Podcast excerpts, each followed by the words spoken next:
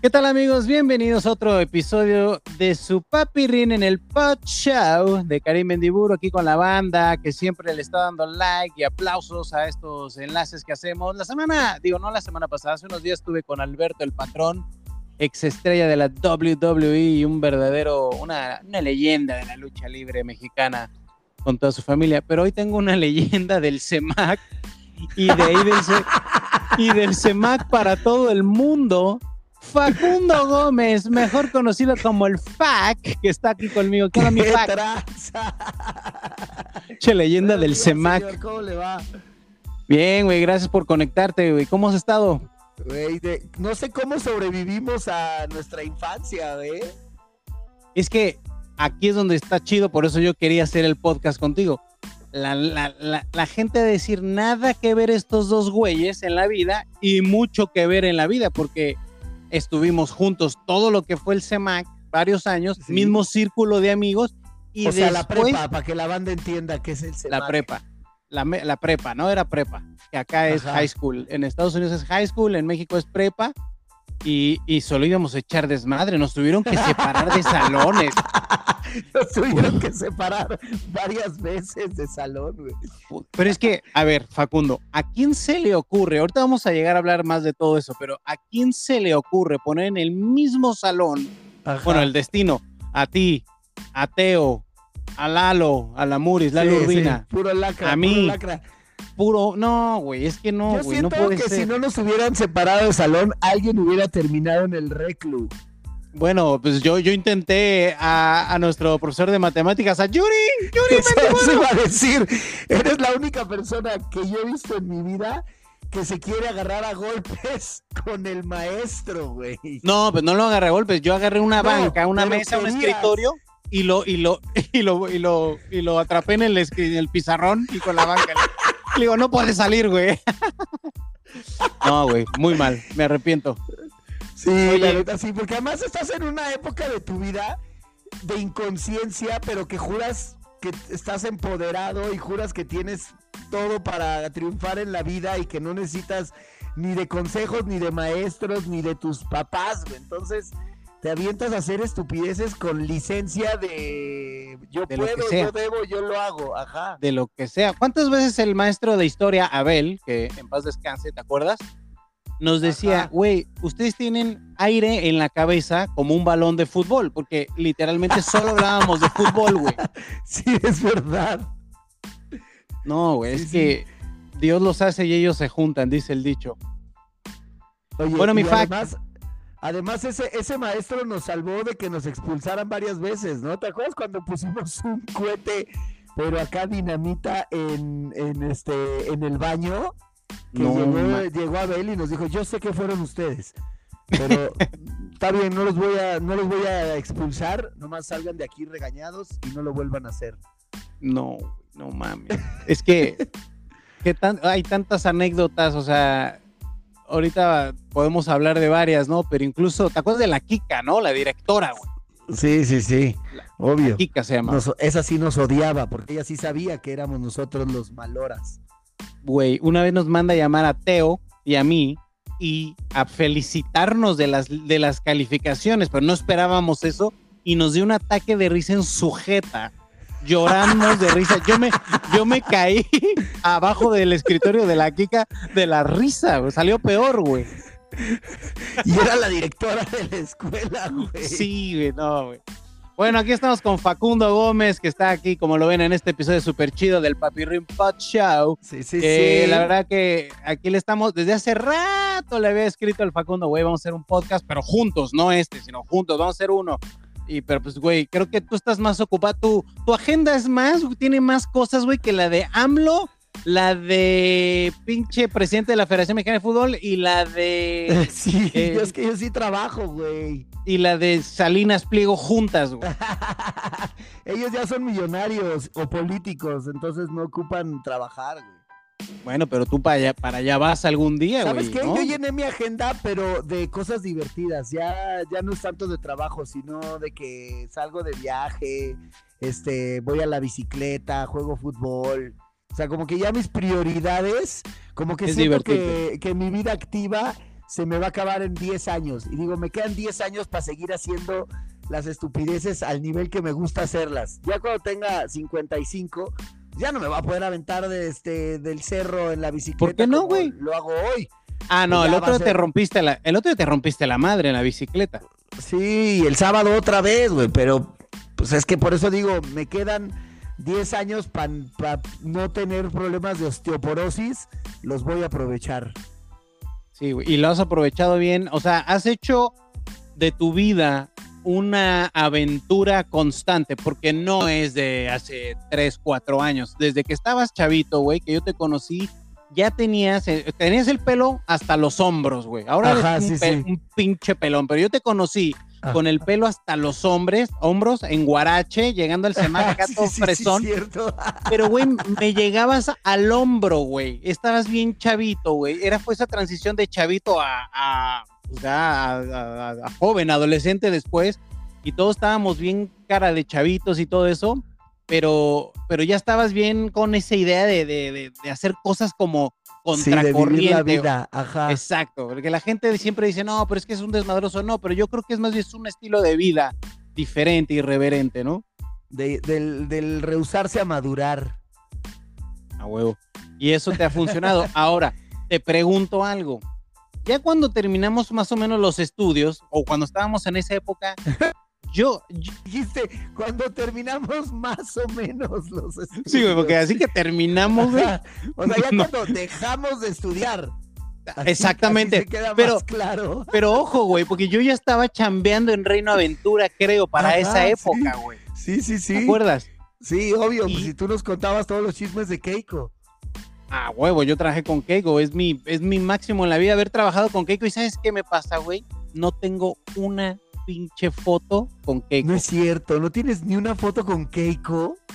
Cabrón, eh, eran las Polaroid en aquel entonces y las cámaras de rollo y yo no tenía varo para andar comprándome rollos y no, no le di importancia en aquel sí, momento. claro, no le das importancia porque no había dónde subir, no había redes para presumir lo que hacías, ¿no? Yo tengo una, yo si tuviera una foto con las cosas que yo hacía con Keiko, güey, la tendría del tamaño póster de toda la pared de la casa, de la más grande pared que tenga yo en mi casa y la pondría así bien chingón, güey. ¿Quién se mete, quién mete su cabeza a la boca de una horca todos los shows?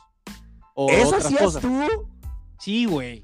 No, güey, te, digo que sobrevivimos de milagro.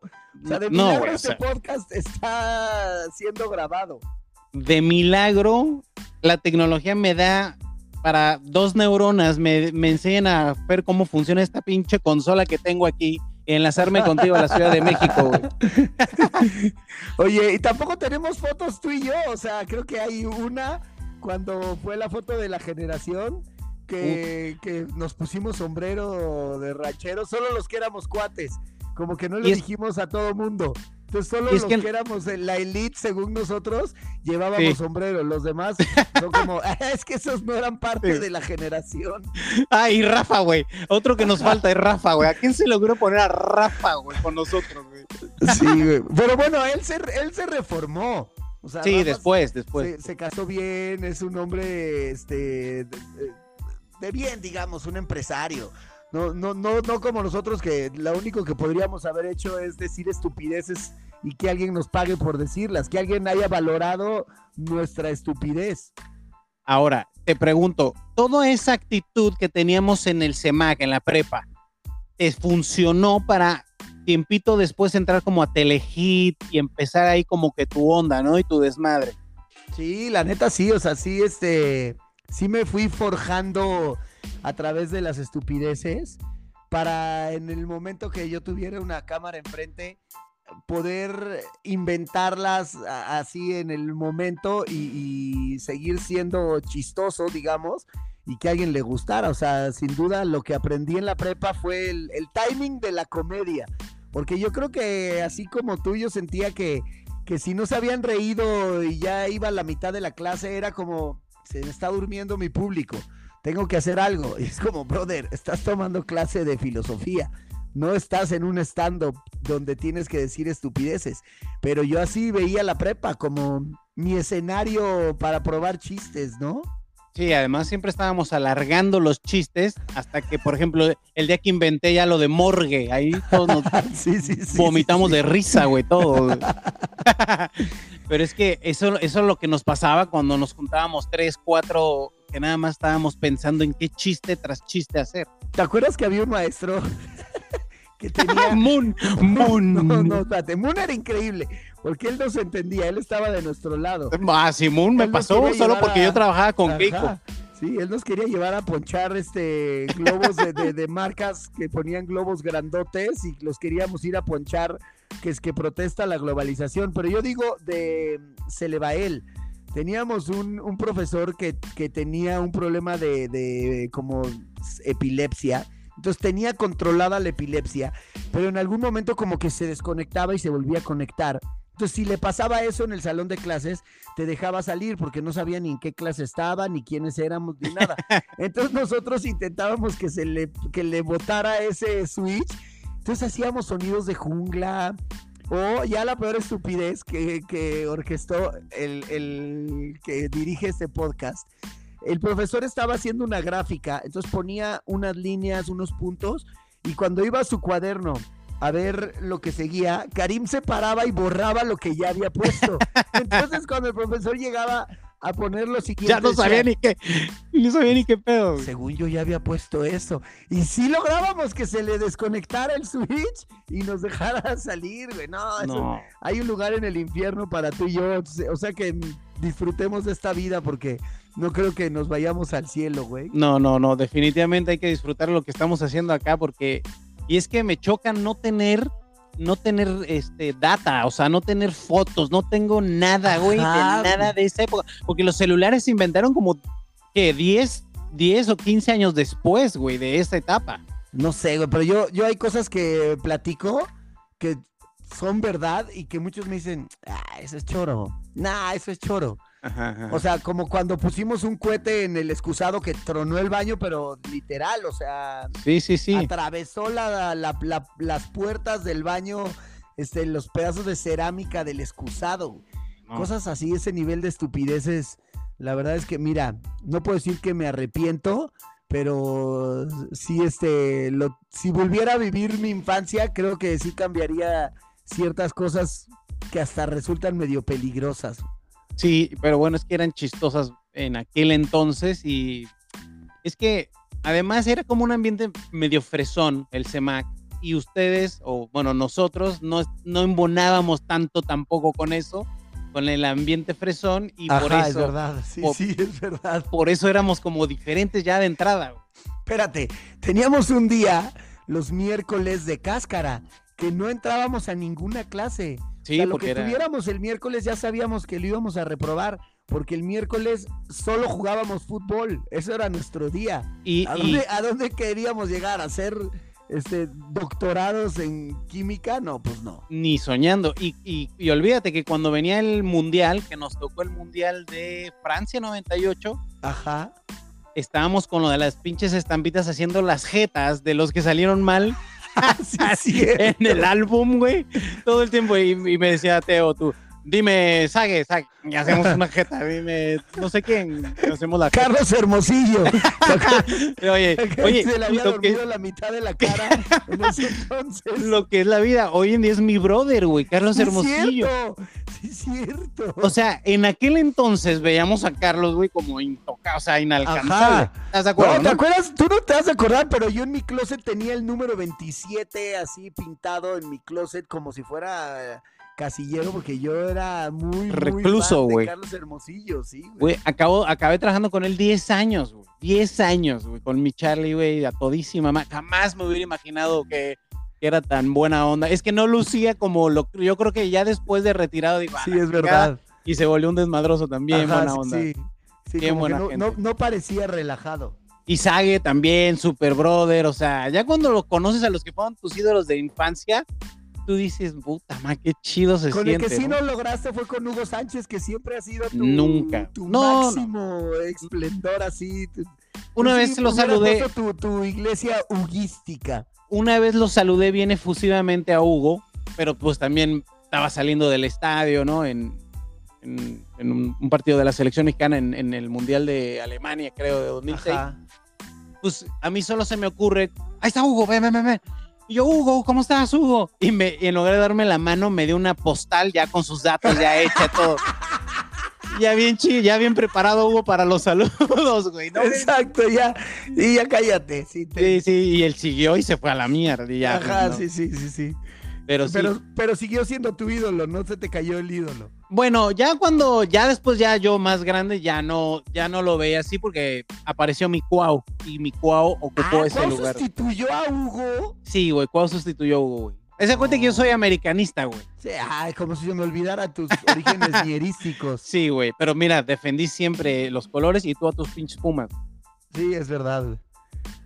Oye, este, es, extraño eso que dices porque a mí sí me tocó trabajar, ponle con uno que fue mi ídolo. ¿Te acuerdas de que yo era su ultra fan de Alberto García Aspe? Sí, como el Beto. Me tocó en Sudáfrica convivir mucho con él. Y, y, hasta conocerlo como persona, así decir, wow, estoy aquí con, con Alberto García Aspe. El Capi, güey.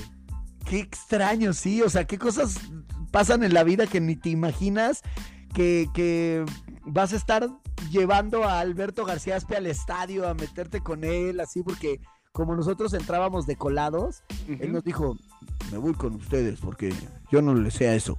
Y, lo metimos al estadio, güey.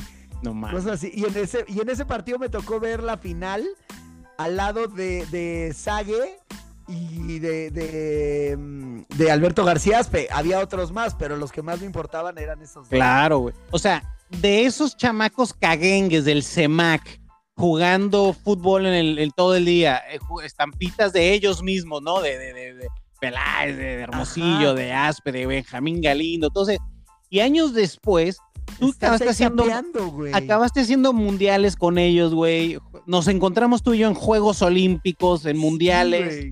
no, no, o sea, la verdad que, la verdad que nos fue bien, güey. No, qué divertido. O sea, ahí, ahí pienso todos aquellos que tienen promedio de 10 de esa misma prepa que nosotros pasábamos con corrupción, trampas, este, copiarnos, acordeones, etcétera.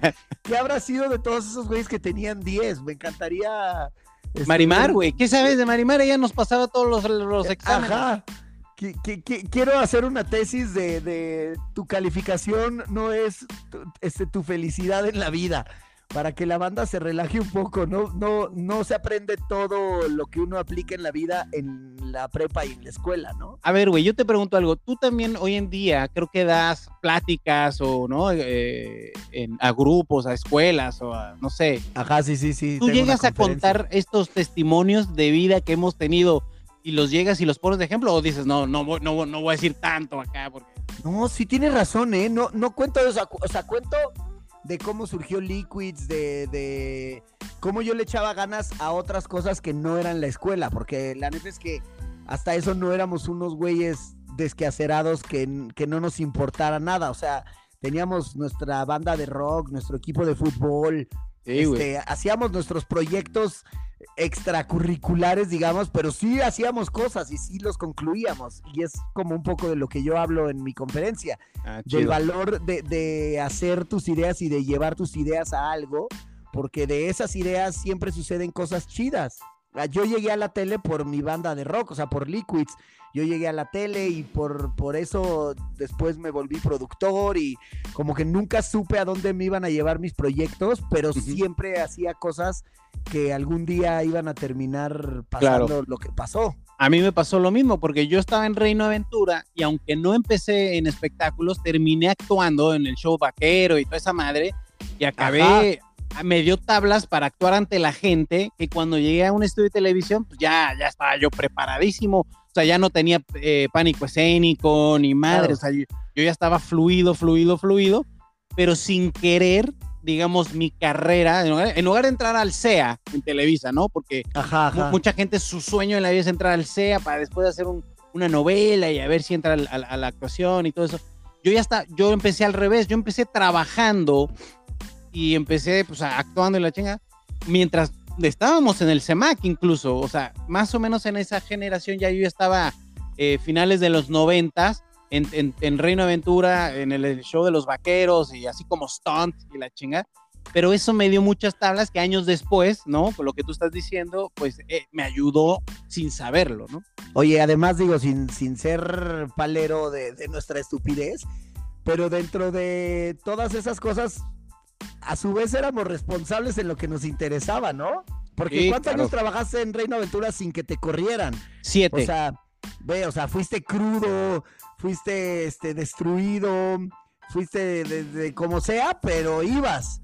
Siempre. igual en la escuela eras malo, pero, pero lo que te interesaba, pues ahí estabas. Y yo creo que también eso es parte del ejemplo que yo hablo en mis, en mis conferencias. O sea, no puedes ser un desinteresado de todo en la vida, o sea, algo te tiene que apasionar y sobre eso pues te tienes que aferrar, ¿no?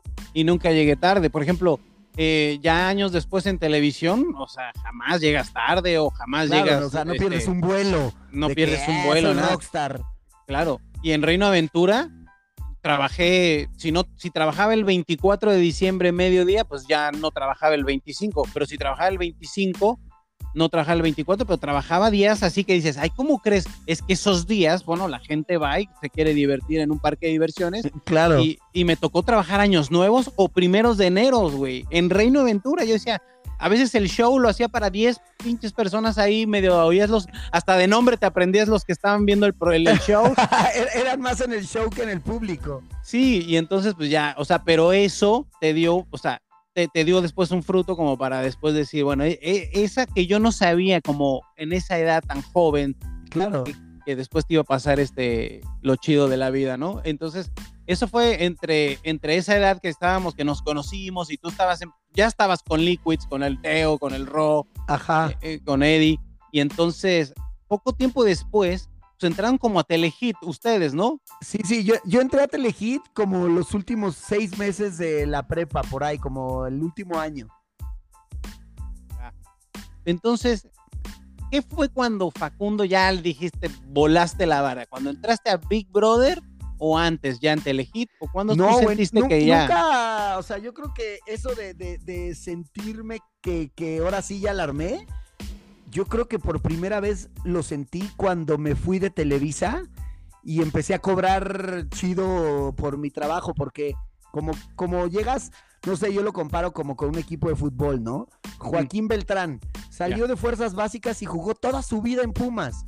Seguro que cuando se fue al Necaxa le triplicaron el sueldo, pero pues Joaquín Beltrán se estaba tan aferrado a defender los colores de Pumas que toda su vida habrá cobrado pues igual un sueldo un poquito más y un poquito más, pero nunca de que ahí te va el triple, ¿no? Así me pasó a mí en Televisa, o sea, yo trabajaba ahí y siempre sentía como que ah, estaba como medio ahí al día, o sea, pues porque también gana 100 y gasta 100, ¿no?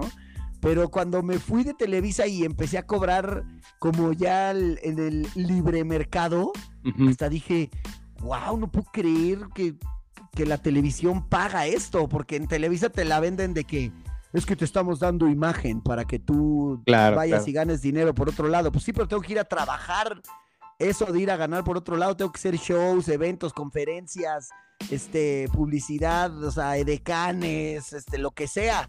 Y, ya que me fui, fue como la primera vez que dije, órale, güey, ya la armé, o sea, ya, ya estoy cobrando esta lana. No, pues, de pelos, con hacer dos temporadas al año ya, ya la libré. Y fue apenas ahí como, yo creo, a mis 37 años por ahí, que, que pensé en eso. Antes de eso siempre decía, chale, ojalá ya me toque mi oportunidad que, de, que despunte, ¿no? güey, nunca se me olvida, güey, cuando ya nos encontrábamos después, que, o sea, precisamente eso, que tú toda la vida, pues como que creciste dentro de Televisa, ¿no? Ya sea Telehit o algo en Televisa, ¿no? Y yo estaba en Azteca, ¿te acuerdas? Sí, sí, sí. De Azteco, güey, no me bajabas, pero no me, güey, casi te daba roña, güey. Te tenías que tomar una pastilla, güey, si, si, me, si ibas a rozarme porque yo estaba en Azteca. Y pues es que Azteca sí, eh, como que en aquel entonces digo, ah, eres azteco, güey. Y, y, el chiste estaba chingón de que soy, azteco, pero bueno, ahí estoy, ¿no? Ajá, sí, sí, sí. Pero años después, ya pasó el tiempo y la chingada, yo me vine a Estados Unidos, a Telemundo y todo. Y cuando tú de repente veo que te vas a TV Azteca, yo digo, no seas mamón, güey. Mira cómo es la vida, güey. Y porque además yo siempre decía, odio a los TV Aztecos. Sí, sí, sí, sí, me lo decías, güey. Ajá.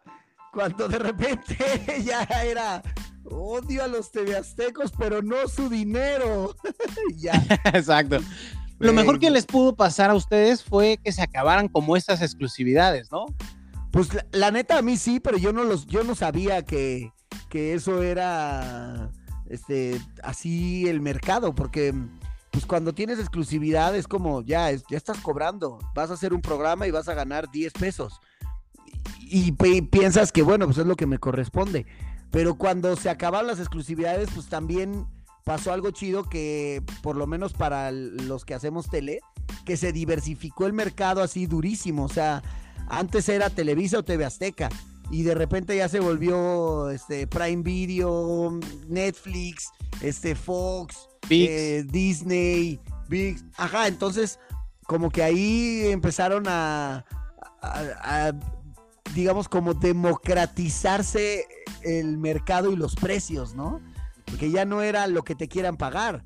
Ya es como, bueno, pues tú me quieres pagar esto, pero pues allá me pagan el doble. Ah, no, espérate, entonces te doy más de. Ah, entonces sí tenías lana. Claro. Lo que no tenías era ganas de pagarme. De y entonces, como que el, el que se acabaran las exclusividades combinado al que, existieran tantas opciones, pues sí cambiaron los precios, ¿no? Digo, para los balagardos que no hacían nada, pues ha de ser peor, porque cobraban por estar sentados. Bueno, sí, exacto. Eh, y, esa, esa experiencia de, televisora a televisora y empezar a hacer tus... bueno, ya hacías tus shows a tu gusto, ¿no? Y, bajo la, la idea que tú tenías un concepto muy claro siempre y tus sketches y tus aventuras y tus desmadres, siempre fue porque era ya tenías algo medio claro junto con tu equipo de trabajo, ¿no? Y, lo ibas desarrollando en tus programas. Cuando llegas a Azteca, te dieron también esa facilidad, me imagino, y, así te has mantenido últimamente, ¿no? Sí, la neta como que yo creo que siempre pues no sé si valoraron como mi estilo o se dieron cuenta que funcionaba y entonces de alguna forma es como, güey, pues ya déjalo, déjalo fluir, déjalo hacer lo, suyo y, y, la neta es que yo también creo que me fui adaptando a, a los programas que tenía, ¿no? Porque cuando estaba en el 5 a las 11 de la noche, pues hacíamos unas estupideces que, que, que no se podrían haber presentado en un programa en Azteca a las 6 de la tarde. Entonces como que pues sí te, sí te tienes que adaptar. A final de cuentas, no puedes aferrarte a tu estilo de, ah, soy Howard Stern y voy a hacer, este, acá voy a fingir un orgasmo, ¿no? Brother, te están viendo señoras y niños. Entonces, pues, como que cambia durísimo. A mí, a mí me acuerdo, yo me acuerdo que, que José Luis Romero, que era como mi productor, en el público del programa de Azteca me ponía señoras y niños. Y yo le decía, ¿por qué el público está tan ecléctico? Y me decía, porque es la gente que te ve. Entonces, hazlo reír a ellos y date cuenta de que los Esa es tu audiencia, güey. Ajá, los chistes así pasados de lanza, más que dar risa, van a causar como un oh. Y entonces ya te vas a dar cuenta de, ah, no va por ahí. Y entonces me ayudó mucho que, que tuviera yo enfrente al público al que le estaba yo llegando en la tele, como para ver, ah, mira, los chistes tiernos les gustan más, el sarcasmo no lo entienden tan chido, a los niños no les gusta eh, ser pasado de lanza este, a lo gratis. Es como que, pues al final, yo creo que como que doblé las manos porque dije, bueno, ya, no, no voy a revolucionar yo la tele, ya lo hice en mi momento, ahora lo que quiero es ganar dinero. y pues la forma también es esa, porque cuando yo estaba en incógnito, al programa le iba muy bien, pero ninguna marca se acercaba conmigo para patrocinarme o para hacer una campaña. Y yo veía que Omar Chaparro hacía la de croquetas, la de toallas femeninas, la de hemorroides, la de llantas, la de coches, y yo decía, no güey, déjame, déjame un, déjame una chamba. Y al final no era, no era déjame una chamba, era, güey, sé una persona patrocinable. Entonces, pues ya me di cuenta que sí estaba chido hacer mi revolución dentro de la tele, pero pues que al final ya también es un trabajo y que prefiero este, trabajar una hora y cobrar 10 pesos que trabajar 10 horas y cobrar un peso, ¿no? Claro, te, tenías, te, tuviste que adaptar un poco al sistema. Sí, sí, sí. Sí, me tuve que, alinear al, al mundo fresa en el que vivimos. Sí, pero a mí también me llama la atención, porque me, me pasa lo mismo. Yo tenía ideas así un poco así, o sea, sí chidas, ¿no? Y de repente me decía, no, bueno, pues que a lo mejor ahí, no sé si a esa hora. O sea, mi patrocinador era una cerveza, ¿no? Por años acá, Urslight. Ajá. Y yo, oye, yo quiero chalear con mis invitados. No, bueno, es que no sé tomar en el aire en un estudio, no sé. O sea, en inglés sí lo hacen, pero, pero yo lo decía en Telemundo. Bueno, no sé, déjame ver. O sea, algo tan sencillo como estar con una chela que el patrocinador oficial del programa de todos modos es una cerveza. Me dijeras, no, es que el patrocinador es una llanta o un pan, pues nada que ver, pero no, es una chela, o sea, da lo mismo no sé, déjame ver, porque es a la hora, y es era en la noche, ¿no? El programa. Eh, no sé. Güey, de todas maneras, al mediodía estaba o la doctora Polo o Rocío Sánchez Azuara, ya sabes, ese tipo de formatos de programa. Sí, sí, sí. Y los temas son, no, güey, o sea, 3X. Ajá rozando. Sí, sí, sí, es verdad. Rozando 4X. Ajá, sí, de mi papá me embarazó. Sí, no, no, no. yo, yo cobro por hacer esto. sí, güey, sí. No, unos temas que yo decía, pero, pero si a las 3 de la tarde están poniendo estos temas y tipas semidesnudas o, o, o, ¿cómo se llama? Eh, temas bien subidos de tono. Y yo decía, ay, me van a decir algo por una chela, pero bueno, más o menos te vas adaptando como te toca a ti a que nadie te diga nada y bueno, todo fluya y todo, todo, todos tranquilos, ¿no? Y ya luego le encuentras como la línea para, para ir y venir, ¿no? Es como, bueno, ya, ya que estoy alineado, ahí te va un, un, toque de lo que traigo guardado y ya, y vas y vienes, ¿no? Oye, Fac, ¿tuviste chance de ir a mundiales, Juegos Olímpicos y otros eventos con, con televisoras? Pero te, tocó con las dos, ¿no? Con, tanto con, obvio con Televisa como con Azteca. ¿con quién te sentiste más chido? Porque fueron, yo creo que muchos años en Televisa y de repente entraste con, con los de Azteca, que también tienen un grupo pues, bien fuerte, Martinoli, ¿no? Este, Luis García. Qué, dura pregunta, güey, porque la neta es que el, el, que diga voy a dejar mal a alguien, pero sin duda fui más feliz en, en Azteca Deportes. Creo que el, el equipo que estaba ahí organizado, pues a que yo llegué después de haber estado como en cuatro mundiales con Televisa, llegué a mi primer mundial en Azteca y pues obvio me iban a bullear, ¿no? O sea, yo creo que este Luis García y Martinoli es como que si te quieren, te maltratan. Y la verdad es que yo siempre, desde Televisa, siempre les mandaba como buena vibra a ellos, o sea, a veces subía este cosa a mis redes sociales que hablaba de ellos, como que nunca les tiré mala onda a ellos. Entonces, como que ellos medio identificaban que, ah, este güey no es un hater nuestro, pero sí es TV Azteco. Entonces, pues sí me decían, a ver, este muerto de hambre que decía que nos odiaba, ahora está aquí este, pidiendo chichi. Pero la neta es que el equipo que formó Rodolfo, que es el pollo, el, director, creo que está muy bien organizado y, y como que siento que muy unido. En algún momento yo me acuerdo cuando estaba en, Televisa en la, primera etapa, no esta que regresé, como esa primera etapa, parecía como que la competencia era entre nosotros, porque iba tan bien el rating en Televisa que no, no era la competencia contra TV Azteca, era entre nosotros de ver quién de nosotros tenía mejor rating. Entonces eso yo creo que como que desunía al equipo, es como que pongas en un equipo de fútbol a ver quién hace más goles. Y cada quien por su lado. Exacto. Entonces se te atoraba algo, no sabías cómo meter un efecto y nadie te ayudaba, o sea, al contrario, era como, no, no sé, brother, pero te vi haciéndolo, nomás ayúdame, no, ahorita yo no puedo. Como que el equipo estaba metiéndose el pie entre ellos porque no tenían esa competencia tan dura y TV Azteca pues como tenía que superar el rating, se unían todos. Y cuando yo me fui a TV Azteca me pasó eso, o sea, me di cuenta que ahí todos trabajaban como en equipo y todos se echaban la mano, o sea, a nivel de que, oye, necesito grabar algo contigo, claro que sí, este, llego a las 3 de la mañana, tengo de 3 a 7 para grabar o en la noche, o sea, era como una disponibilidad de todos, todos te ayudaban, este, y a su vez, pues tú ayudabas, ah, no voy a usar mi camioneta, ¿quién la quiere? Chido, va.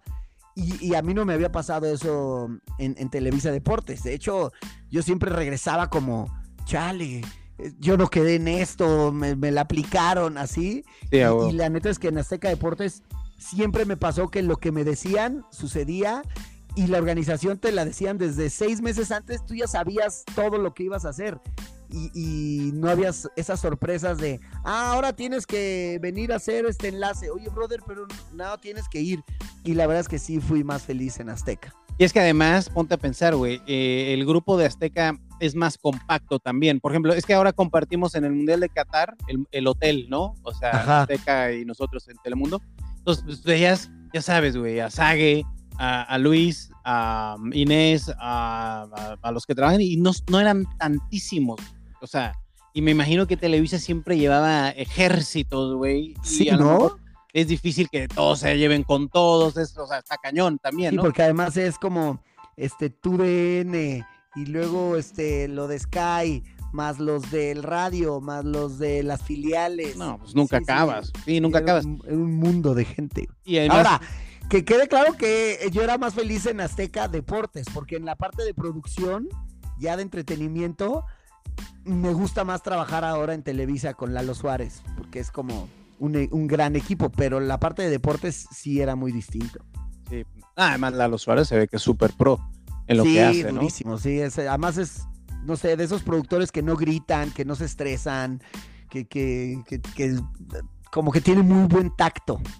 Y, y, es chistoso porque cuando estábamos en la prepa, regreso otra vez a la prepa, nosotros siempre comparábamos este, que la jugada o los que salían en la jugada contra los que estaban con José Ramón en Deporte sí, Ajá, exacto. Y decíamos, no, güey, a, ustedes les gustaba, me parece más la jugada, a mí me gustaba más la, la, escuela de José Ramón y Marín y Faitelson y toda esa gente y Martinoli, acuérdate que es de esa escuela, entonces por eso yo creo que también te veía y veía los colores de Televisa y él como es de la vieja guardia o de la vieja escuela de, José Ramón, pues por ahí también, ¿me entiendes? Le, le, le brillaba eso.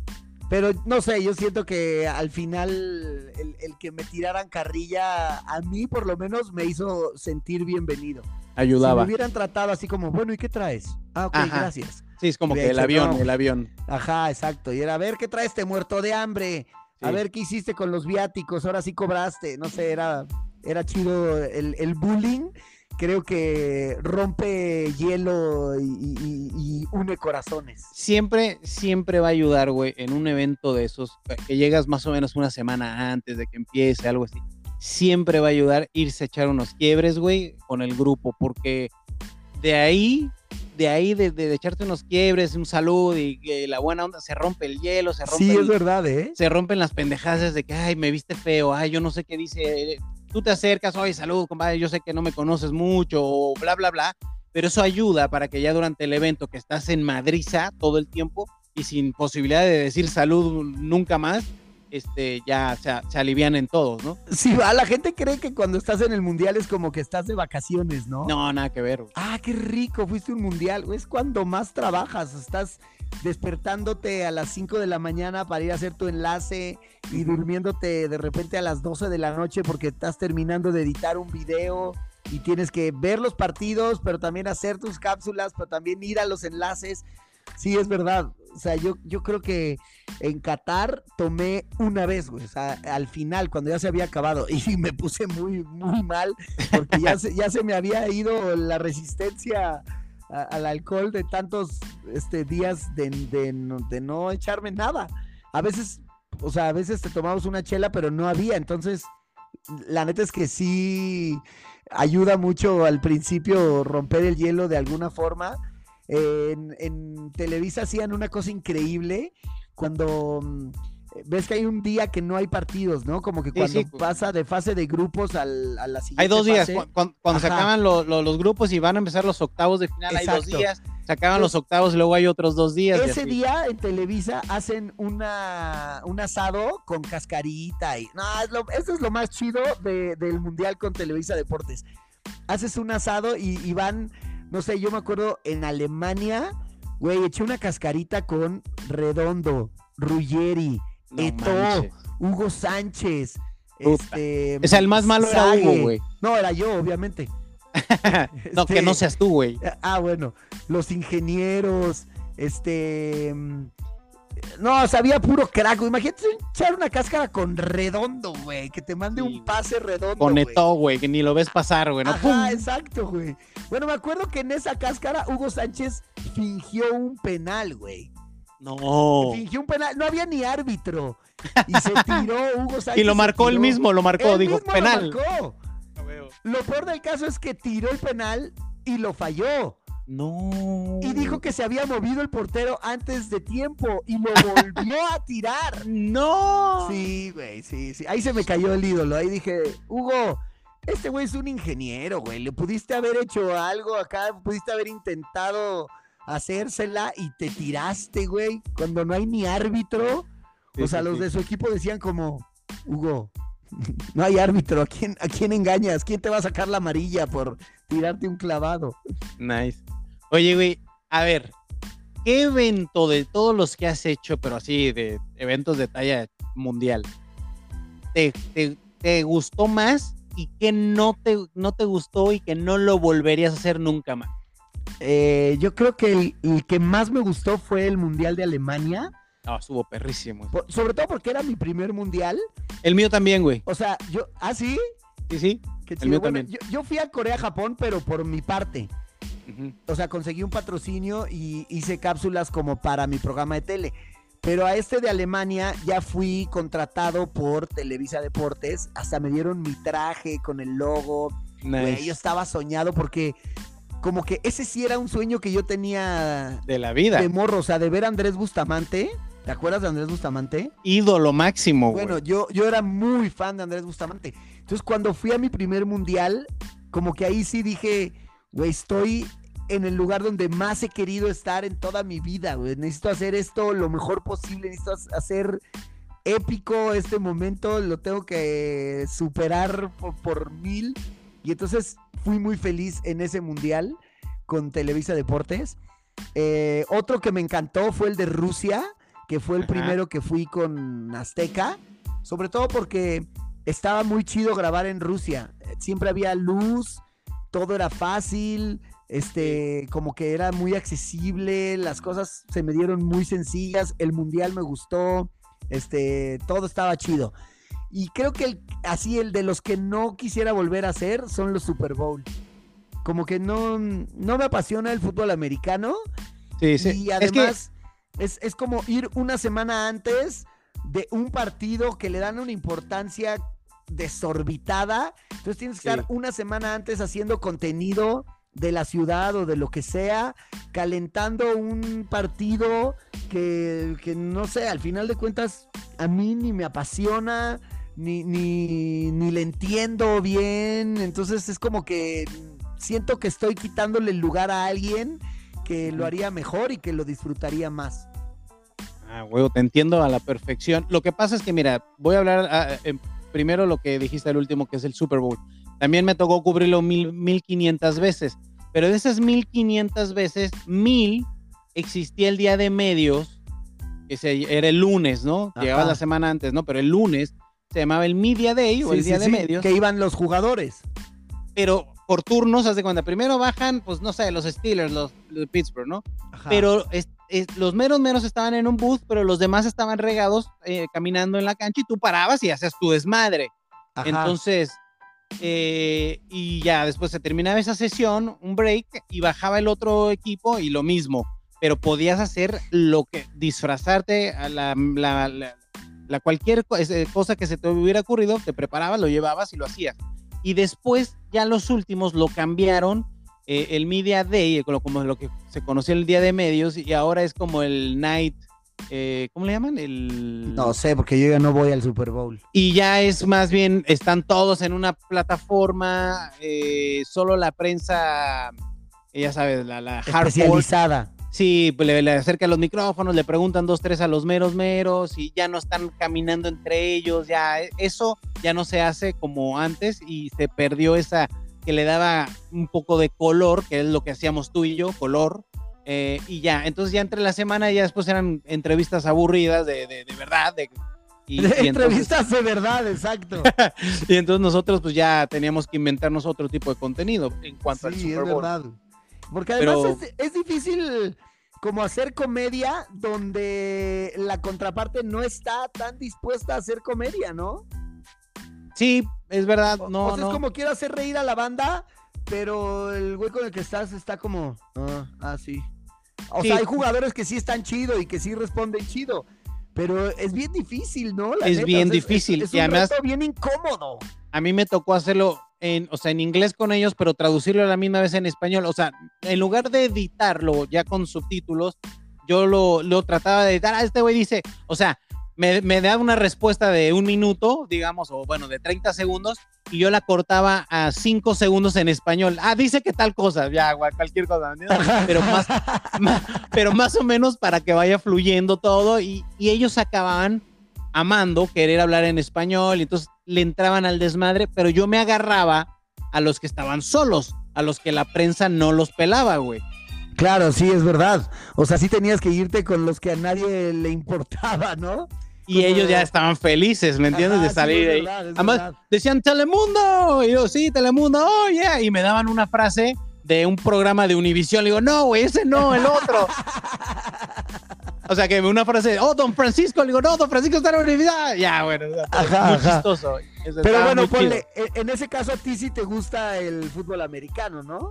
Sí, en este caso a mí sí me gusta eh, el deporte. Mahomes, güey, sí sabes quién es. Pero no, pero yo no, pero te digo, mis entrevistas yo no me clavaba en el porcentaje de, del rival, ni las atajadas, ni, ni el coreback, ni nada. O sea, yo mis entrevistas eran desmadre, cotorreo. Y ya el día del partido, yo me hacía el color antes del partido, obviamente alrededor, afuera, dentro del estadio, con la banda, con los dos equipos, y ya lo editaban para presentarlo yo al otro día, pero ese día me quedaba al medio tiempo, veía el partido y todo, y sí, está bien chido. Claro, sí te emocionabas. Pero por madre, güey. Oye, yo. Eh, eh, el, el, de J-Lo y el de Shakira aquí en Miami, me lo vi. Casi yo era extra, güey, ahí de lo cerquita que estaba. No, además pues, estabas del local, güey. Sí, sí, pues, la verdad que sí. Vi muchos, vi muchos, pero ese, ese me acuerdo que, que fue uno de los más chidos que he visto, pues me tocó estar ahí cerquita. Oye, güey, pero de los mundiales, sí, el mío también fue el primero que me mandó eh, Telemundo fue el de Alemania y fui patrocinado por Volkswagen, que es de Alemania, güey.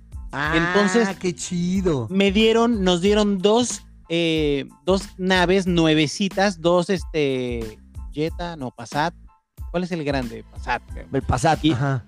Passat, que ni habían salido ni en Alemania, güey. Entonces le pusimos unos magnets en las puertas con el nombre del programa. Unos magnets. Unos magnets. You mean V. You mean magnets? ok. Y manejamos todo Alemania siguiendo a la selección. No, güey. La verdad de lo que, lo que vi, o sea, el típico castillo en el pinche cerrito es verdad, güey. Verdad, verdad absoluta. Y no, hay, no había eh, límite de velocidad. Podías ir a lo ah, que sí cierto. a lo que pisara el carro, podías ir y nadie te decía nada, güey y te rebasaba un, ah, Ferrari a 300, güey. Ah, no lo veías, decía, creo que vi puta, creo que pasó un Ferrari o un... sí, sí, pestañé y pasó algo ahí, creo que era Flash. A toda madre. Oye, güey, y entonces de todo eso te quedas con esos eventos, pero la vida te dio también la oportunidad de conocer un chingo de banda, güey, el burro, Van Ranking, este, no sé, Arad, y toda esta gente que trabajó en Televisa contigo y a través de los años, todo eso.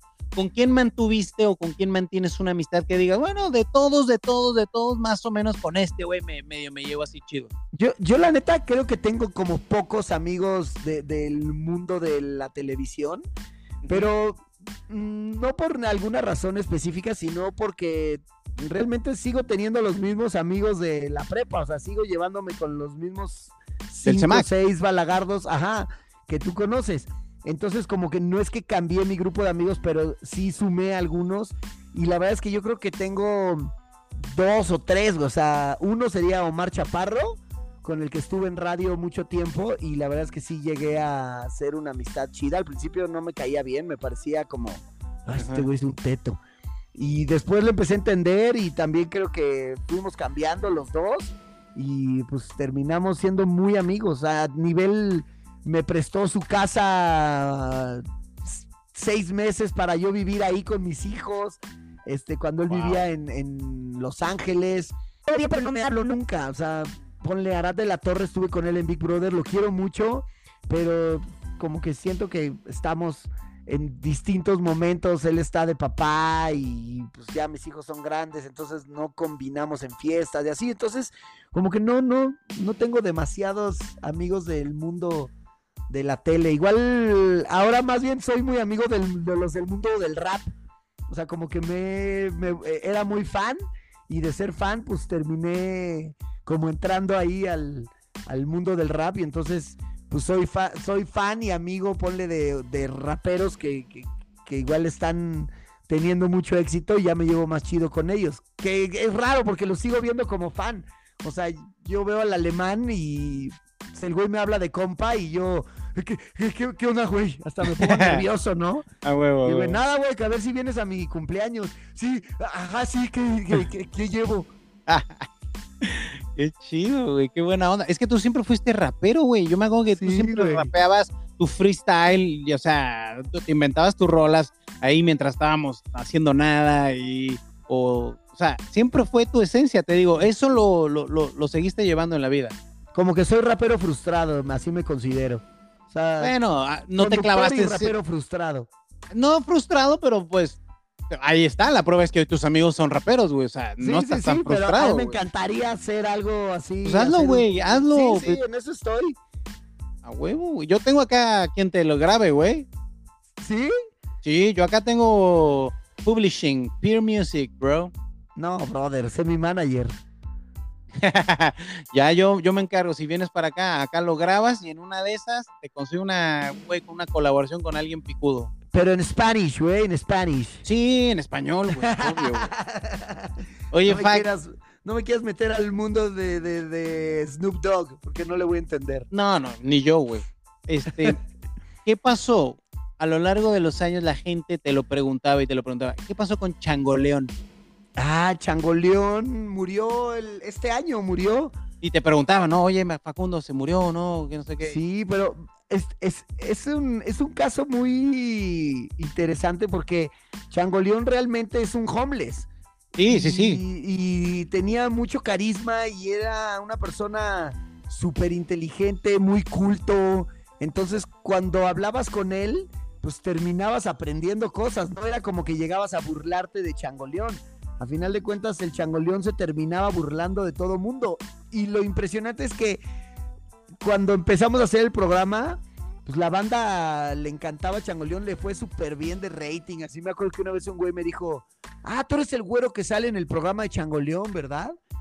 Y entonces el, el Changoleón, gracias a esa fama, empezó a, cobrar por fotos y autógrafos entonces, yo creo que le cambió la vida porque en vez de vivir con 10 pesos o con lo que se encontrara en un basurero, pues el güey ya tenía 500 pesos diarios para tomar buen tequila, para comer donde quisiera. Y entonces, Changoleón, gracias a su fama, yo creo que pudo vivir unos años más de los que hubiera vivido si no hubiera sido famoso, porque no es lo mismo comer de la basura y tomar este Tonayan que comer en una fonda y tomar este tequila chido, ¿no? Entonces, pues Changoleón aprovechó muy bien su fama y a todo el mundo le cobraba 30 varos por autógrafo, 50 varos por foto y pues obvio se los das, güey. Si, si te dice Karim Mendiburu, son 50 varos por foto, le dices, sí, brother. o sea, hasta, hasta subes una historia para, para desprestigiarlo, ¿no? Pero cuando es Changoleón, pues la banda dice, claro, pues sí, de esto vive. Y así fue Changoleón hasta que nosotros intentamos muchas veces como sacarlo del alcoholismo y, como rehabilitarlo, porque eso era lo que él decía que quería, pero nada, fue imposible. Cada vez que lo intentábamos terminábamos pagando unas consecuencias terribles, como una vez que le invadió la casa a, a, un maquillista que le pagábamos para que Changoleón pudiera vivir con él, le pagábamos su renta hasta que un día el güey llegó y había cinco personas, tres perros callejeros. No ahí mames. su casa toda meada, así. De no, que- no, no mames. Me Sí. muero, güey. No, Sí, sí, sí. Entonces, pues era muy difícil realmente ayudarlo eh, real, porque darle dinero a Changoleón no era ayudarlo, era Claro. nomás como patrocinarle el vicio. Entonces, pues terminó él aprovechando su fama y después pues, ya murió bastante este grande, pero yo creo que feliz porque el güey sí sí le encantaba ser famoso y andar de cábula por todos lados. Oye, güey, y ya para ir cerrando también, em, tu familia, güey, tu hermano está metido en lo opuesto a ti, como siempre. O sea, siempre fueron él para allá y tú por acá. Sí, es, en, sin en la vida. Eh, y, y pero respetable, ¿no? Porque él, él muy en su pedo, tú en el tuyo y hasta exitosos, o sea, como de, de- de una manera que, que se respetan y todo, ¿no? Y tú siempre has tenido ese, ese lado, ¿no? De la vida como que tu vida muy a tu estilo y, y has hecho tu familia así. Pues sí, antes que ponle mi, carnal, eh, eh, desde, desde morro siempre fue muy estudioso y muy culto. Entonces éram- éramos muy distintos porque él, no sé, leía el periódico diario. Cuando el maestro no llegaba, estaba leyendo un libro. Cuando llegaba el maestro, guardaba su libro. O sea, era realmente muy, pues, muy lector, güey, muy culto. Y yo nada que ver, güey. Yo era como lo, que fuera y siempre haciendo trampa. Entonces luego mi hermano hacía unos trabajos increíbles de que el muro de Berlín, la perestroika, cosas así que investigaba y yo como iba un año abajo, pues yo siempre me apañaba a sus trabajos. Y este y, y todavía él se ofendía de que no, no lo representaba dignamente, o sea, me decía, "Pero por lo menos lo leíste. A ver, cuéntame, ¿quién es Gorbachev?" Y, y- y como que se indignaba de que yo nomás quería hacer trampas sin leerlo. Entonces él como que al final pues lo que quería era que como que me apasionara yo por lo mismo que él se había apasionado, ¿no? Sí. Y, y- y, pues sí, la neta es que sí éramos muy distintos en ese aspecto, porque pues yo nomás quería acabar la prepa con trampas y él lo que quería era enseñarle a los maestros, casi casi. Y actualmente pues más o menos así seguimos en la vida, ¿no? O sea, él es periodista de, de, de espectáculo, de, Política. política y de cosas así trascendentales y yo estoy haciendo chistes estúpidos en la tele, ¿no? No, bueno, Como que pero, es una madre decir qué raros dos hijos tengo, pero sí al final cada quien. Sí, pero al final del día las dos son dos virtudes, o sea, son hay que tener el don que tiene él y hay que tener el don que tienes tú, porque lo que tú haces tampoco es nada fácil, güey. Y, eso, eso también es eh, muy admirable, plausible. Ahora, la pregunta que te hago ya para cerrar. ¿Qué